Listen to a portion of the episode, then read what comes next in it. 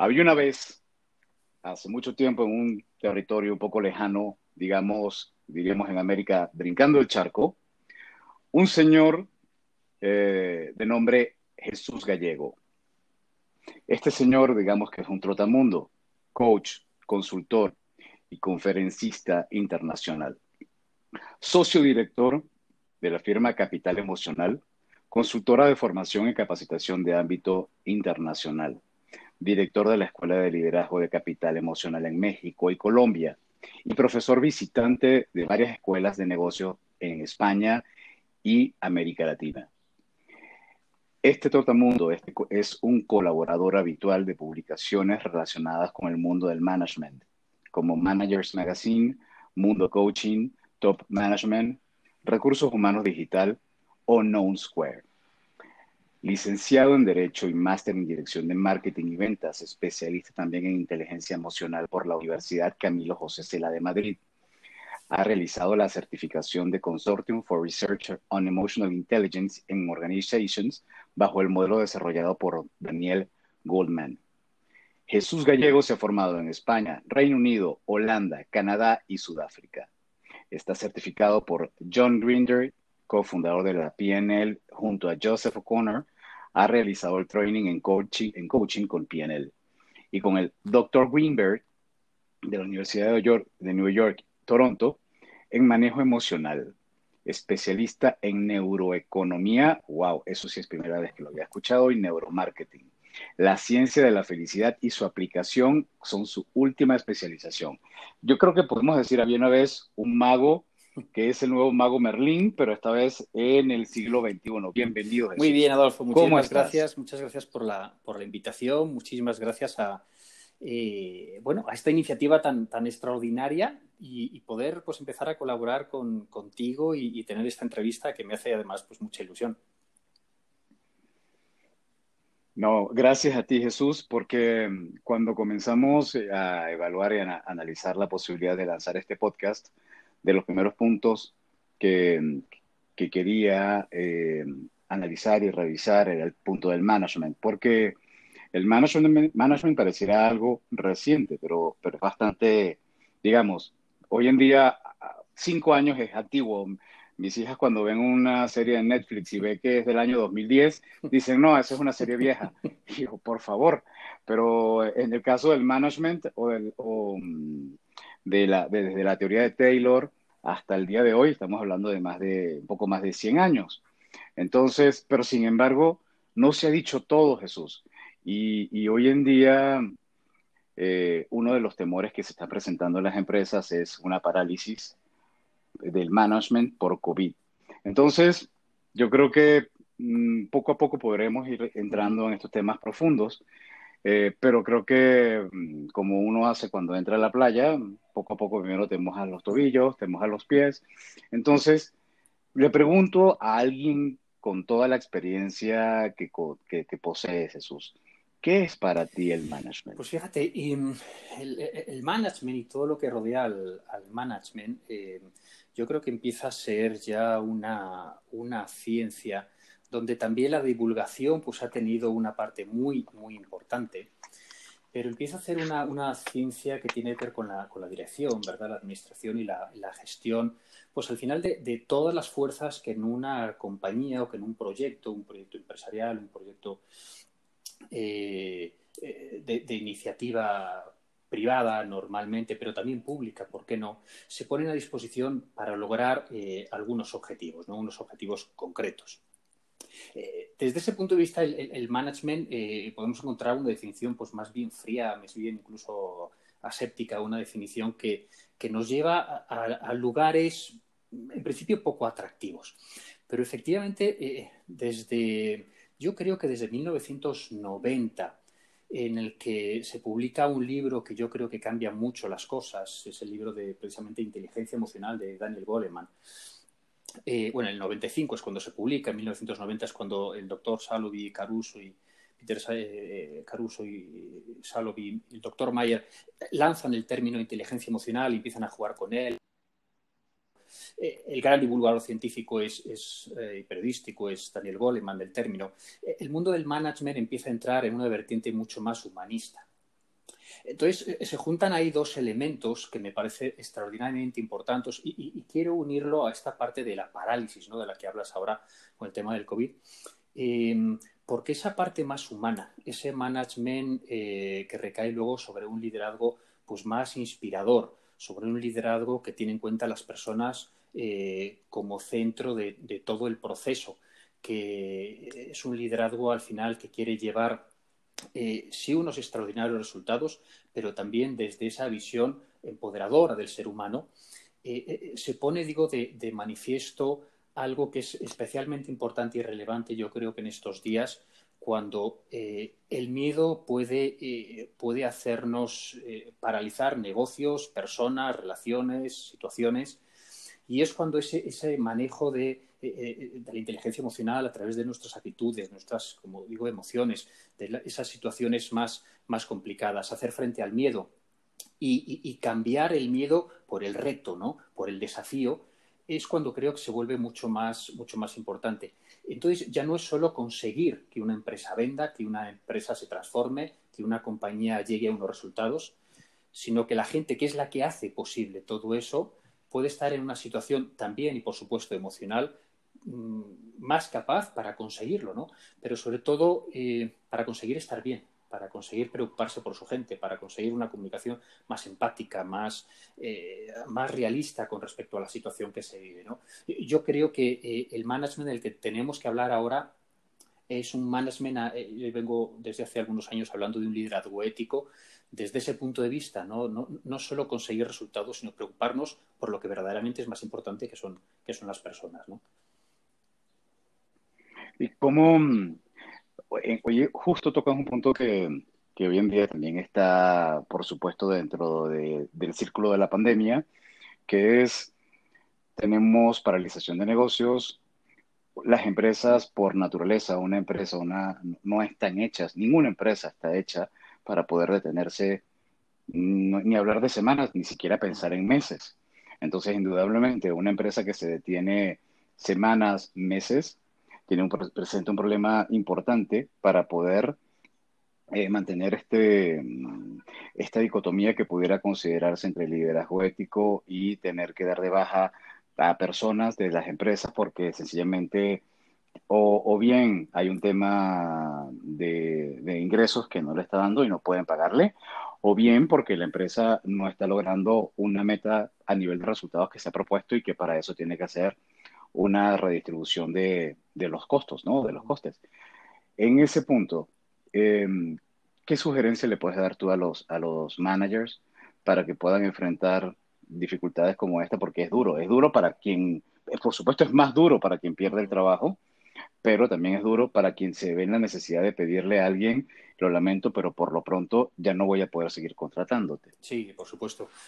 Eh, yo creo que hay que partir de, una realidad también, eh, porque hay que ser también muy, muy, prácticos, ¿no? Es decir, una, una, empresa no es una ONG, una empresa tiene que, dar beneficios, una empresa tiene que buscar la rentabilidad, una empresa pues se mueve eh, efectivamente por, por generar unos ingresos. Entonces, no podemos pensar que, como empresarios eh, y, las personas que son o que somos empresarios podemos simplemente decir, bueno, pues eh, ahora no pasa nada y entonces pues sigamos haciendo las cosas de la misma manera, manteniendo el mismo nivel eh, de inversión o, de capital humano cuando, cuando a lo mejor no es, no es el momento. entonces me, refiero a esta parte de, de liderazgo ético Em, no, tanto muchas veces en los qué que por supuesto que sí, es decir, en qué hacemos frente a las situaciones, sino fundamentalmente en, cómo lo hacemos. Em, con respecto a los qué me parece eh, bien interesante pensar que la reinvención no solo es una reinvención de productos o de servicios, sino también de cómo estamos trabajando en las organizaciones, qué tipo de colaboración se puede establecer verdaderamente sinérgica para que hoy podamos mantener, pues quizás sí, si no todos, la mayor parte de, de las personas de la plantilla y ver entonces em, si eso nos va a redituar también, y hablo también incluso en términos económicos, en un mediano y largo plazo como compañía. Es decir, las personas que hoy apuesten por su gente, verdaderamente hoy apuesten por su gente y hagan lo indecible, lo imposible, por mantener no solo esos puestos de trabajo, sino también incluso la moral alta, la motivación, el esfuerzo por acercarnos a la gente, son los que van a generar auténtico compromiso en, esos colaboradores.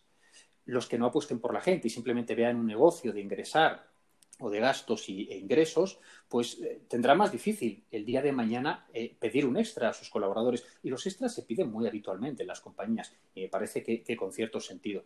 Por, eso yo, eh, estaría pensando en, en los que es con respecto a, qué es lo que hacemos en este momento, bueno, cómo podemos hacer de manera colaborativa algo distinto en la compañía con respecto, por ejemplo, a temas de salarios.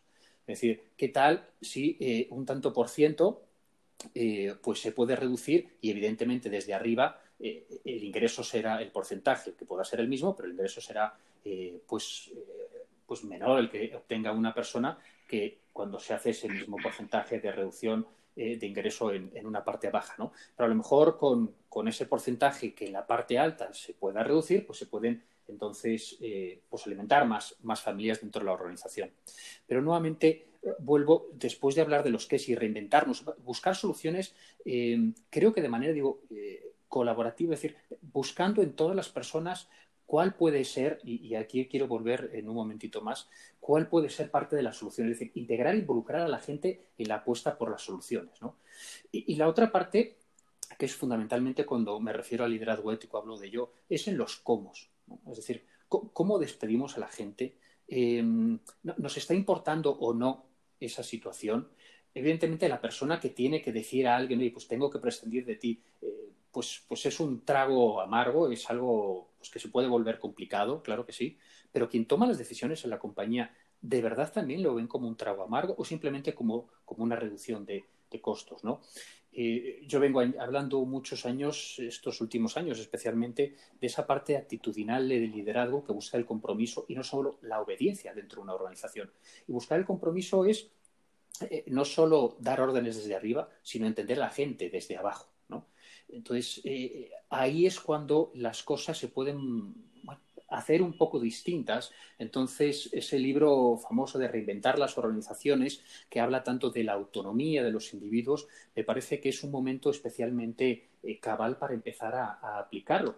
Y más cuando, me he encontrado muchísimos líderes que en esta situación no creían tanto en sus equipos, cuando alguien le podía pedir home office, y cuando todos hemos tenido que hacer home office, se han dado cuenta de que sí se podía hacer.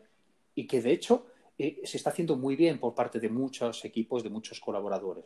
Yo creo que es el momento de, ver esas, esas situaciones de buscar esa reinvención desde los qué es, pero desde luego también desde, desde los cómo.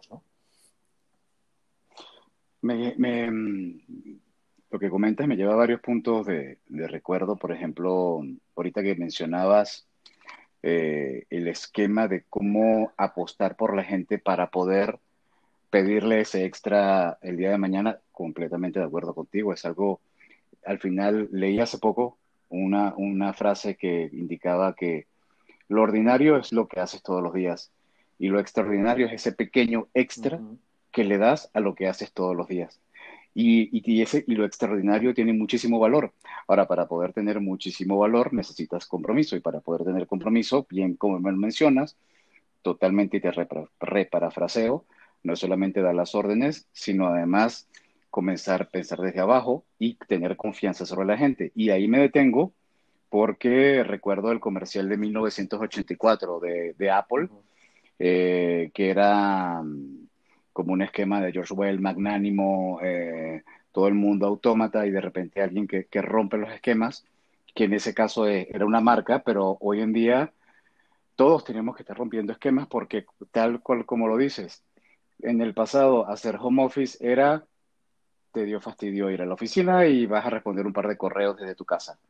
Hoy hacer home office es terminar con dolor de espalda, estar sentado desde las siete y media, ocho de la, de la mañana hasta las probablemente nueve de la noche, los nueve, diez, los más workaholic, con, con, condiciones bastante complicadas. Entonces, hay, hay mucho que, que, que, reflexionar, pero me estoy dando cuenta que me brinque algo muy importante y es cómo Jesús Gallegos dio el paso para estar hoy donde se encuentra, porque seguramente pasó por el mundo convencional y hoy en día es el dueño de su destino dentro de, una, de un emprendimiento propio. Entonces, ¿nos puedes compartir y perdón que haga ese flashback, pero creo que es muy importante poder entender cuál ha sido tu experiencia. Sí, claro que sí, con muchísimo gusto. Y, además, fíjate, eh, eh, pensándolo un poco cuando, cuando hablamos de, esta entrevista, eh, pues echaba la mente atrás y, reflexionaba un poco sobre, bueno, pues sobre parte de esa, de esa historia propia y de emprendimiento, comenzando en España, luego comenzando de nuevo pues, prácticamente o sin el prácticamente de cero también en, México unos, hace unos años.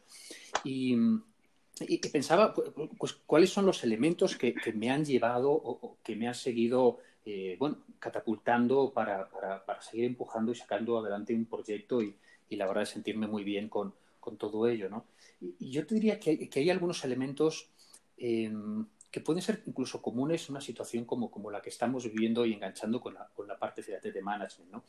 Hay, un elemento que es muy propio y, que yo siento que me define eh, mucho, ¿no? es eh, lo que yo llamo el, inconformismo. Eh, yo recuerdo desde, desde muy jovencito, no me gustaba la sensación de, de, ser una oveja más dentro del rebaño quería ser crítico, quería buscar soluciones distintas, quería mirar a otros lados diferentes, eh, quería levantar la mano y a lo mejor ser el delegado de clase, como fui en la escuela o en, la universidad. Em, y, eso eh, me llevaba a, saber qué es lo que quería y a buscar y preguntarme primero, bueno, vamos a ver, Jesús, ¿tú qué es lo que quieres en la vida? ¿Tú qué es lo que quieres profesionalmente? ¿Tú qué es lo que quieres en este ámbito o en el otro? Y, las respuestas, y, recuerdo que, hablando de esto hace unos años, precisamente en, una universidad en, México, en la Panamericana, recuerdo que algún profesor después de la plática me preguntó, Jesús, pero eh, tú hablas de, la pasión que puede mover a un profesional y, sobre todo a las personas que nos dedicamos a la educación. ¿Tú cuándo, has encontrado, cómo encontraste esa, pasión por lo que haces? ¿no? Y dije, pues, pues yo tardé muchos años. Yo tardé muchos años no fue algo que dijera, ay, pues yo de niño siempre quise hacer, no, tardé muchos años, pasé por, por distintos trabajos, muy diferentes trabajos, estuve en banca, estuve trabajando como director comercial en una compañía dedicada al cartonaje, estuve eh, en diferentes empleos que incluso entre sí no tenían mucho que ver, pero siempre he tenido la sensación de estar buscando. Y, ese inconformismo de, bueno, eh, quizá no estoy bien donde estoy, o no me gusta, o esto no me apasiona, tengo que seguir buscando. Entonces, eh, siempre me ha apasionado leer, investigar, viajar, eh, conversar con alguien de distintos puntos de vista y al final decir, bueno, y entonces ahora ya sé qué es lo que quiero. Descartando lo que no quiero, ahora más fácilmente ahora encuentro lo que, lo que sí quiero. Y a partir de ahí se, se, esbozaba un, segundo escenario de acción para mí, que es el sentido de protagonismo. Es decir, bueno, una vez que ya sé lo que quiero, pues, pues depende de mí alcanzarlo. No, puedo dejarlo en manos de, de alguien más. ¿no? Y creo que son dos elementos que un emprendedor eh, serio creo que debe tener, ese inconformismo que le lleva a querer cambiar algo o a querer ofrecer un valor donde él encuentra que quizás no exista todavía esa, esa fortaleza en, en el mercado en, o en donde que se quiera dirigir, ¿no? Y por otra parte decir, bueno, pues soy yo el que tengo que apostar por ello, no soy yo el que tengo que emprender, soy yo el que tengo que, que generar eso que todavía no existe o de la misma manera que yo estoy pensando que pueda ser una, una solución para los demás, ¿no? Eh, por eso ese sentido de, aprendizaje también me, llevó en un momento determinado a, dejar un trabajo y gastarme prácticamente todo el dinero que tenía ahorrado y viajar por diferentes países y, buscar aprender a, los, a las personas que había leído y me habían entusiasmado, pues a Daniel Goleman, al profesor Greenberg y a otras tantas personas que, que, dije, wow, si yo tuviera dinero y tuviera tiempo, ¿con quién me iría a aprender? Y eso lo hice. Entonces, eh, eso te va dando también la propia confianza de en algún momento determinado, cuando surgen dificultades, decir, bueno, es que yo puedo hacer muchas cosas. Es que eh, no, soy de los que quiero estar sentado. Es más, quiero ser de los que ayude a los demás a, levantarse, ¿no? A tomar ese protagonismo, las riendas de su vida y poner en marcha las, situaciones diferentes, ¿no? Y si eso se une con un sentido de, de trascendencia, es decir, alinear eh, todo eso que haces con un propósito alto, con, un propósito significativo, con algo que digas, esto, por esto merece la pena.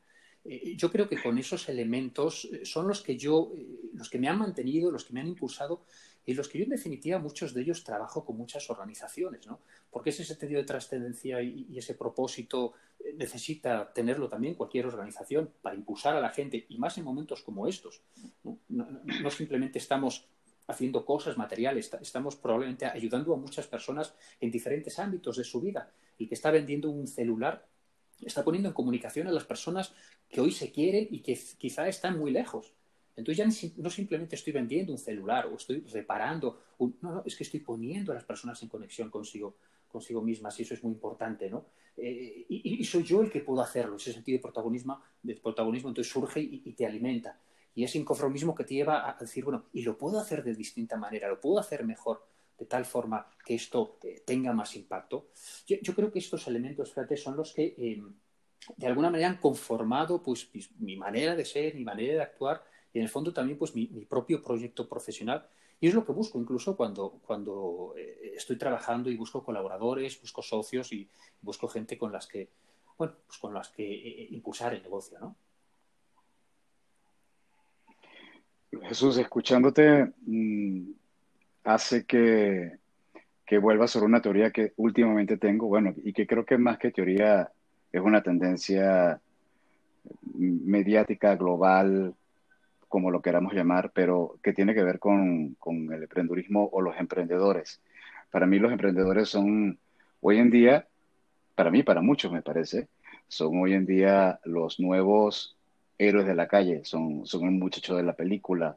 Por, ¿Pero por qué? Porque, porque como tú, son inconformistas, tienen huevos, son valientes, pero a la vez sufren. Y, y bueno, y, no, y nunca hay el que no fracasa porque siempre está el elemento del fracaso, pero de nuevo está el elemento de resurgir. Entonces, es como, no sé si llamarlo una nueva estirpe, que, que no es nueva, porque además emprender, creo que desde que existe el fuego, la gente emprende, pero en estos momentos donde pasamos una racha y, ya estamos, ya los, la generación X y los baby boomers llevamos de retirada y está entrando los, millennials y las nuevas generaciones, eh, está tomando mucha, mucha, mucho arraigo. Entonces, hago la pregunta de rigor, que para mí es súper importante y lo voy a hacer permanentemente en todos los episodios del podcast de cuentos corporativos.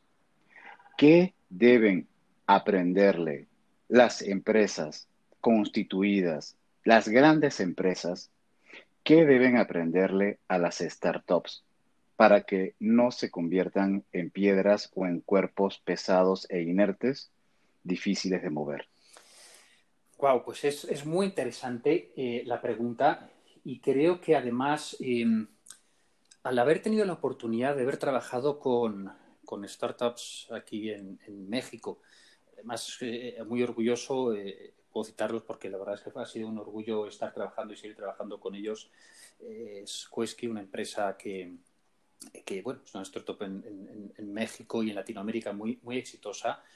y haber trabajado con ellos y ver su velocidad, su capacidad, su frescura, eh, ver cómo las cosas o salen o salen, o sea, no, no, hay otras posibilidades. Y, por otra parte, tener también la posibilidad, desde hace muchos años, de trabajar con grandes multinacionales, con grandes empresas, pues que tienen pues miles, incluso cientos de miles de, de empleados eh, yo creo que hay, hay, varias cosas, respondiendo a tu pregunta en concreto, que, que, deben mantener las grandes compañías y más cuando, cuando van creciendo. ¿no? De hecho, una pequeña compañía estábamos hablando para precisamente generar ese proyecto. Y, basado en una pregunta muy parecida a la que tú hacías, decir, yo Jesús, cuando crezca quiero mantener algo que es lo que hoy tenemos, vamos a diseñar un plan de cultura para mi empresa para que quien se vaya incorporando necesariamente cumpla con estos estándares. ¿no? Y, ahí hay un elemento muy importante, es decir, quien se incorpora a una startup ah, tiene que tener una serie de características muy propias. No, puede ser cualquier persona. No puede ser una persona que, que, haya estado durante muchos años en una zona de confort y no quiera salir de ella. Eh, tiene que reivindicar entonces esa, esa compañía eh, grande, buscando el, ejemplo en las chicas, eh, e-, esa reinvención de la que hablábamos desde el principio también, de manera constante. Es decir, no, es algo que, es que a veces hay cambios en las empresas, es que el cambio tiene que ser continuo a nivel personal, es decir, tiene que haber un reto permanente. Las startups muchas veces ese reto continuo y permanente es por los cambios muchas veces de dirección o porque están buscando un rumbo. Ah, y, creo que es una parte muy, muy necesaria, ¿no? E, e, el reto, el desafío continuo, pero a nivel personal, no solo ya mm, de, equipo profesional, ¿no? buscar la gente adecuada para, para el puesto, para el lugar concreto. Yo creo que otro elemento, decía antes, es la, frescura. Y esa frescura tiene que ver mucho con la ilusión de empezar un proyecto. Y nuevamente tiro de ese concepto de protagonismo que me parece tan importante, tan relevante. Y hoy en las compañías lo trabajo desde el lado del tema de accountability. ¿no? Eh, al final es sentirse protagónico, es sentirse protagonista de lo que está sucediendo. Es decir, si tú fueras tu propio jefe de esa compañía de 200.000 empleados, ¿qué, es lo que harías? ¿Qué decisiones tomarías? No dejes que tomen por ti decisiones que tú podrías tomar.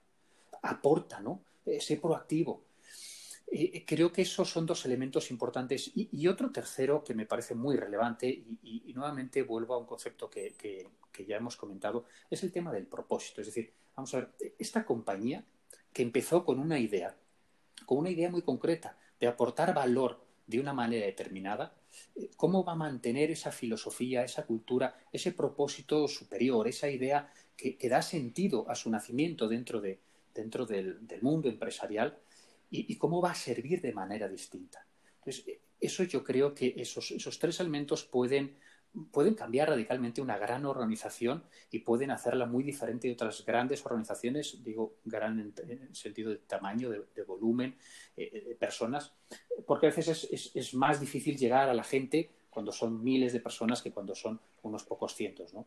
Yo, creo que serían esos tres temas, ¿no? y resumiendo, esa parte del propósito que, que dé sentido a tu trabajo esa parte efectivamente de reto, de, protagonismo y, muy unido también entonces la, autonomía, cómo eh, ser capaces de generar autonomía en, los demás, ¿no? Y ahora voy al revés. ¿Qué deben aprenderle las startups a las empresas constituidas? Pues eso es algo que miran continuamente, y yo con las personas, con las empresas, eh, las startups que he estado trabajando, miran continuamente efectivamente eh, hacia ese lado, porque al final, pues muchas son grandes competidores suyos, y, buscan, eh, por ejemplo, em, organizaciones que efectivamente tengan ah, una estructura suficientemente sólida para que no sea eh, el iniciador, ¿verdad? El precursor, el fundador o el director de esa startup el que esté continuamente navegando en las aguas turbulentas del cambio y de la iniciativa y de, sino decir, bueno, vamos a ver cómo esto se puede hacer de tal manera para que teniendo una estructura yo pueda estar visionando hacia el futuro más que actuando en el presente. ¿no? Cuando ves al, CEO de una startup, el director general que está continuamente pues, buscando eh, pues fondos, ¿no? Y, está en China y está en, Los Ángeles y está luego en San Petersburgo, y está en cualquier sitio que, pueda recaudar fondos, pues, pues está fenomenal. Pero claro, eh, una gran, una gran compañía, pues a lo mejor ya tendría alguien que, está en esa labor y entonces en, el área de, promoción, en el área de comunicación, en el área, eh, están haciendo otra serie de labores. Yo creo que esa, estructura sólida creo que es algo que, tiene que, aprender. Otro tema yo creo que es un tema también muy ligado a la, comunicación, como una gran compañía eh, que evidentemente pues, eh, tiene, tiene unos procesos de marketing y de publicidad pues ya estandarizados, serios, que ha llegado a crear una marca importante, creo que es algo que necesariamente tienen que mirar para, para aprender eh, y, también de los errores, ¿no? Yo creo que ese es otro tema muy importante que yo creo que se aprende fundamentalmente de los, de los errores propios, porque cuando lo, sufres en carne propia, de verdad ahí es cuando te duele y dices, bueno, aquí si pongo la mano me, me, quemo, pero de los errores ajenos, por lo menos una serie de nociones sí que tienes necesariamente que, que aprender por dónde, por dónde no ir, ¿no? Eh, y yo creo que esos serían también tres elementos que, podrían y, deberían aprender esas startups. Fenomenal, Jesús. Y, pero en, en ambos casos, seas una empresa grande, constituida de mucho tiempo, o seas una startup, el, el gran factor común es que ambas no pueden escapar de implementar un estilo de management que vaya probablemente o con el ADN de, la organización o que vaya de la mano hacia el tipo de objetivo, bien sea de negocio, bien sea si es un emprendimiento social, etcétera, que vaya a aplicar. Eh, estos ejecutivos, estos líderes que en algún momento requieran retomar su senda y tener un poco más de background para ayudar a fomentar su management, ayudar a construir, ayudar a recomponer o a reinventarlo si hace falta. ¿qué recomendaciones le darías desde el punto de vista de, puede ser desde entrenamiento, desde lectura, desde, desde meditación, que Jesús Gallego, que es alguien que, que, está absolutamente inmerso en todo el elemento de management, y después te voy quiero, quiero, tengo la duda si, si tuviste la oportunidad de conocer a Daniel Goleman o es, eh, trabajaste bajo su, bajo su modelo, pero ya por sí me parece un, autor increíble, me, tuve la oportunidad de leer Inteligencia Emocional y excelente libro. Entonces, ¿cuál es tu gran recomendación? ¿Cuál es la orientación que le darías a un amigo tomándote un par de cervezas y diciéndole, a ver, güey, te recomiendo que vayas por acá? ¿Cuál sería esa recomendación de Jesús Gallego? Pues mira, mmm, lo quiero unir también a lo que acabas de decir de, de, Goleman. Tuve la oportunidad sí de conocerle en un, fue curioso cuando te contaba que eh, pues estuve unos meses viajando por, por, el mundo. Por el mundo fue realmente, pues, en esa ocasión, eh, Canadá, eh, el Reino Unido, estuve en, Barcelona y, más adelante en Sudáfrica y en, y en Holanda. Y pues gastándome el dinero que tenía ahorrado, dejando el trabajo para luego incorporarme en, en temas de precisamente de temas de una empresa que manejaba temas de liderazgo con inteligencia emocional, pues acudía a, a este congreso de, de, inteligencia emocional, eh, estaba preguntando ¿y, y, dónde voy y qué hago y, y alguien me dijo, y pues vete a ver en Barcelona a alguien que, que, es, que es muy interesante y te puede... Y ella me, me, Laura se llamaba, la verdad es que extraordinaria mujer, eh, me recomendó, vete al Congreso Internacional de Inteligencia Emocional donde estará Goleman. Y efectivamente, pues me, quedé, lo conocí y después me certifiqué en, con una empresa, Talent Smart, una empresa norteamericana en su modelo. Y cuando Goleman dio su conferencia magistral, después en las preguntas, eh, alguien le dijo, eh, bueno, Dan, le llaman normalmente Dan, realmente, eh, si me puedes resumir qué es la inteligencia emocional, ¿qué me dirías? Fue muy curioso porque antes de contestar, eh, uno de los asistentes, otro de los asistentes, saltó, tomar, tomó el micrófono y dijo, Emotional intelligence is about love. La inteligencia emocional es sobre amor. Entonces me, pareció una respuesta, no sé si un poco cursi o por lo menos curiosa, pero luego entendido, estudiando y al final llevando a cabo eh, pues muchos coaching con altos ejecutivos, muchas capacitaciones, muchas conversaciones, que al final hay dos, dos tipos eh, de fuerzas en el mundo. Eh, el amor y el miedo.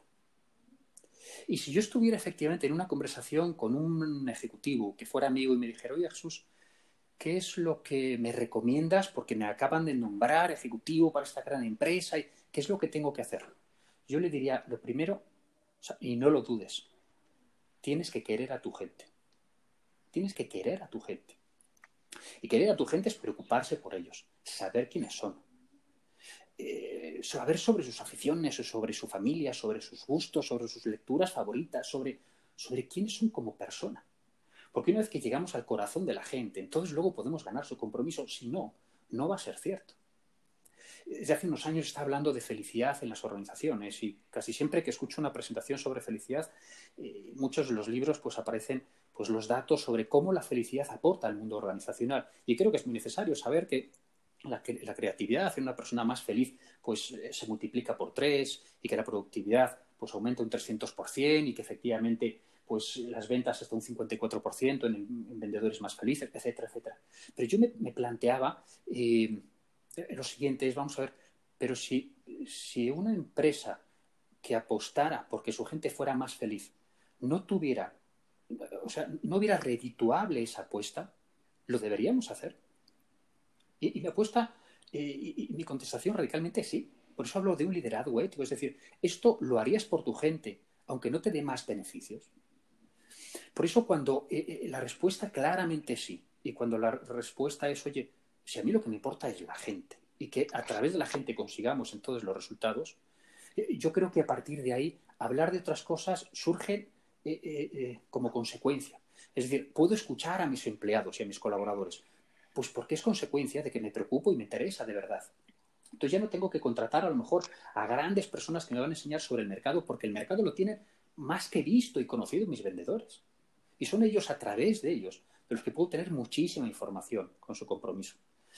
Entonces, eh, no solo la escucha, sino juntas eficaces, eh, procesos más rápidos, mm, la gente que sea más innovadora y más creativa, porque yo en vez de eh, regañarles cuando se equivocan, yo les aliento a que se equivoquen siempre y cuando haya una apuesta decidida por la innovación y siempre y cuando pues, se juegue suficientemente ligero con el, fuego.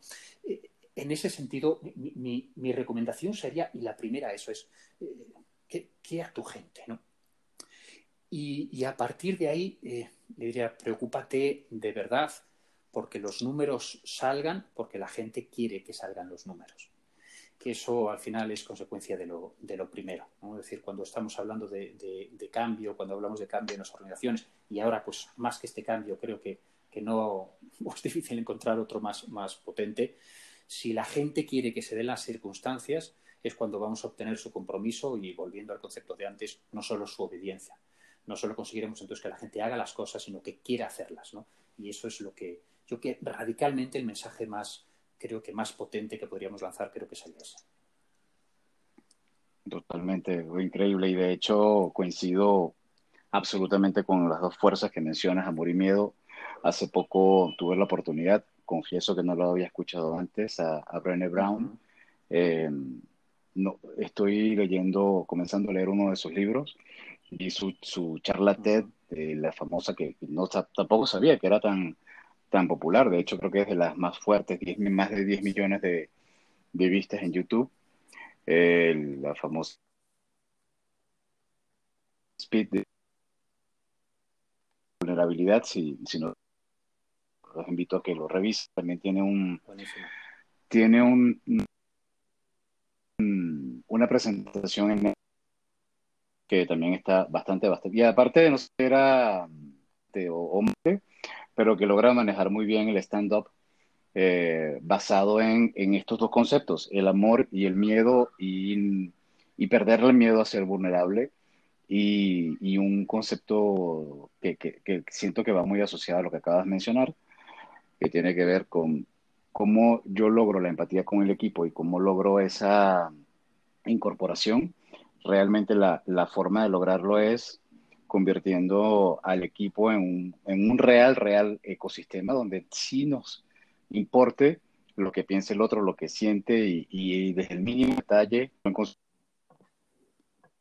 un equipo pequeño, pero que sea de alto desempeño, puede ser una bomba, puede ser increíble. Jesús, ya llegando al cierre de nuestra, de nuestra plática, que está en verdad te lo agradezco. Yo creo que la, voy a recomendar, pero totalmente a, todos los managers que en estos momentos están en una situación de, mucha duda y que sin, sin, temor a equivocarme sobre las reflexiones que planteas y que ahora me queda mucho más claro todavía lo que mencionas desde el punto de vista del liderazgo ético, es clave para levantar la cabeza en, en una situación ahorita mundial que es, este, yo no voy a decir que es para nada, ni no creo que se parezca para nada a lo que es el fin del mundo, pero sí a un proceso de cambios nada eh, a lo que no estamos acostumbrados. Y sobre eso te vuelvo a pedir una, una nueva recomendación. ¿Algún libro, Jesús, que, que tú le recomiendes a alguien que sienta que, que, que es un momento de, de hacer un stop y de revisar. Ya por supuesto has mencionado el, de Daniel Goldman. ¿Algún otro pues, que tú recomiendes para estos momentos? Tú citabas a Brené Brown.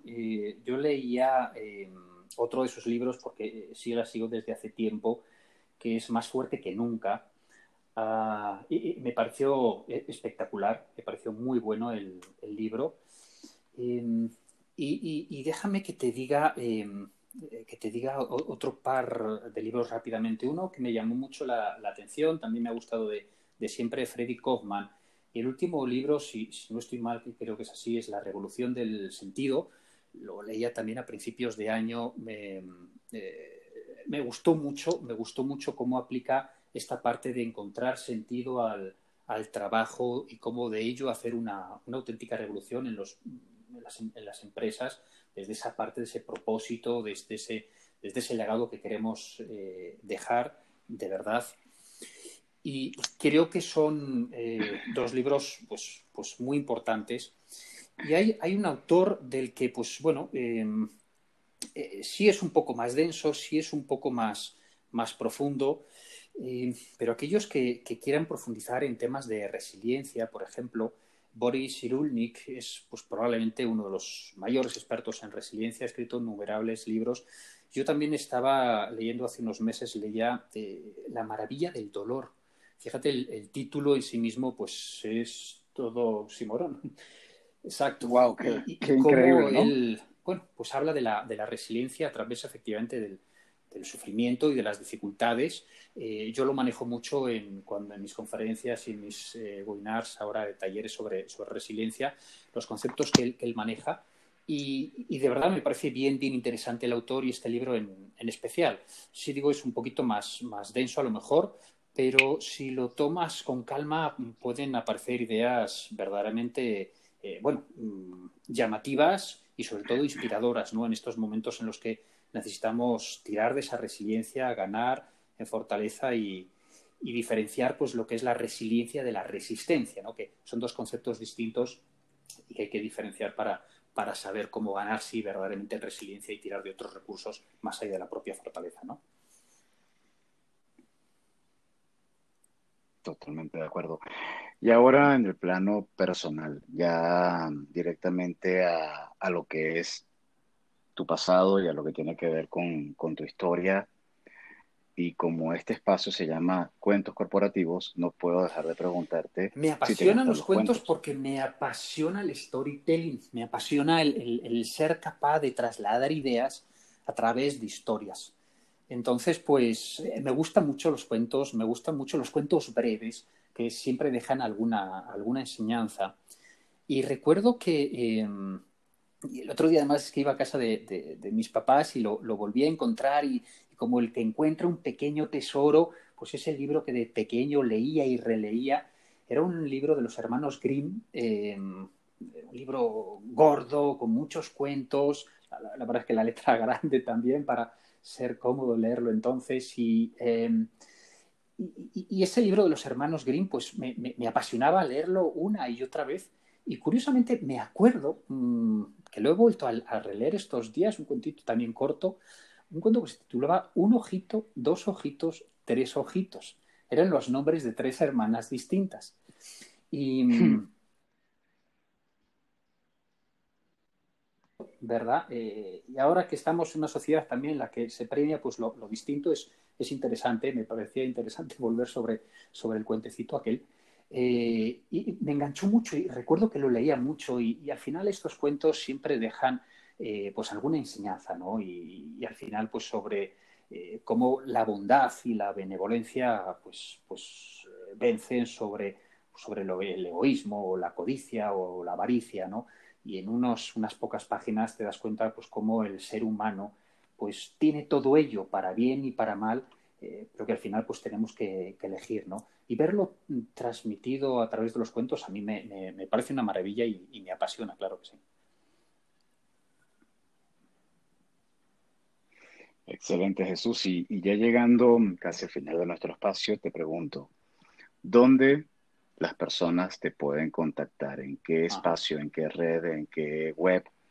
¿Dónde nos podemos pues, eh, encontrar? La página web eh, eh, mía donde pueden encontrar pues, el trabajo y mis, conferencias es conferenciasliderazgo.com, todo junto, tres w, conferenciasliderazgo.com.